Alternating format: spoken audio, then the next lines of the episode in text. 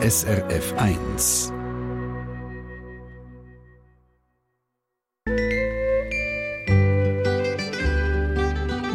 Bei Glückskette aktuell geht es um die Regierung unter anderem, wo die internationale Gemeinschaft um Hilfe gekriegt hat. Die Glückskette hat reagiert und ein Spendenkonto eröffnet.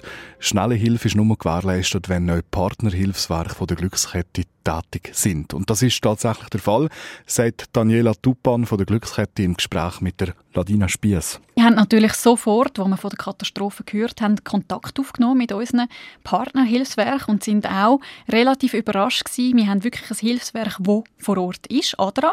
Die haben ein Büro äh, auf dem Inselstaat und die können jetzt äh, lokale Mitarbeiter, lokale Freiwillige mobilisieren, die können Hilfsgüter verteilen und dann haben wir natürlich Hilfswerke, die über ihre Netzwerke können aktiv werden. Das sind zum Beispiel Caritas Schweiz, die unterstützen Caritas Australien, wo dort natürlich viel näher vor Ort ist und dort effizienter und schneller Hilfe leisten kann. Partner von den Partner schauen vor Ort. Aber was ist denn jetzt besonders wichtig? Was kann Glückskette jetzt mit dem Spendengeld überhaupt machen?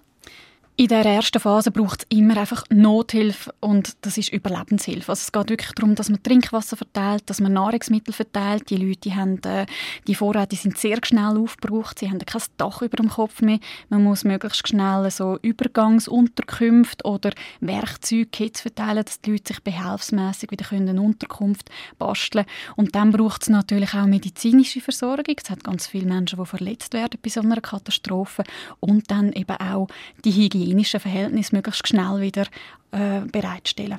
Kann das Vanuatu, kann das der Inselstaat selber nicht leisten? Vanuatu, der Archipel, das ist eines der ärmsten Länder der Welt. Man kennt es eben nicht, man weiß auch nicht, dass es so ein armes Land ist. Und die haben wirklich sofort um internationale Hilfe gebeten. Und dann ist es für uns als Glückskette, als äh, Geldgeber einfach logisch, dass man dann auch zu Spenden aufruft und schaut, dass man über Partner kann helfen kann. Sie haben vor die ersten Massnahmen, die jetzt eingeleitet werden, erwähnt. Etwas, wo ja so nach einer Katastrophe auch immer ein Problem ist, sind mögliche Seuchen. Wie sieht es aus? Was wissen Sie vom momentanen Stand? Das ist etwas, wo wirklich auch gehandelt wird unter den Hilfswerken, also dass man jetzt ganz schnell muss versuchen, äh, mögliche Seuchen und Epidemien zu verhindern.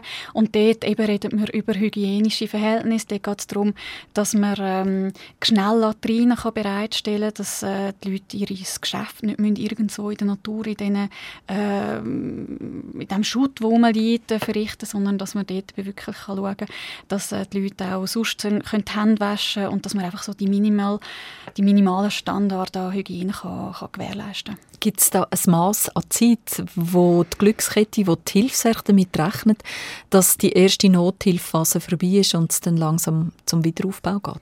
Aus Erfahrung ist es so, dass einfach die ersten Monate, die ersten drei Monate geht es wirklich noch um Nothilfe, um Überlebenshilfe. Und dann, aber das kommt sehr auf die lokalen Verhältnisse an, auf die lokalen Ge Gegebenheiten, auf das politische System, was möglich ist, äh, je nachdem, wie schnell dass man mit dem Wiederaufbau kann anfangen Auf den Philippinen hat man sehr schnell mit dem Wiederaufbau können anfangen und auf Haiti ist sehr viel länger gegangen. Also dort muss man dann schauen, wie der Kontext ist.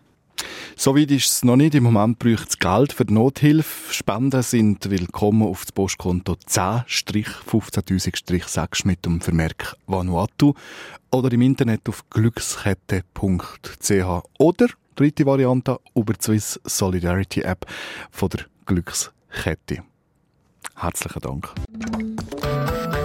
Eine Sendung von SRF1. Mehr Informationen und Podcasts auf srf1.ch.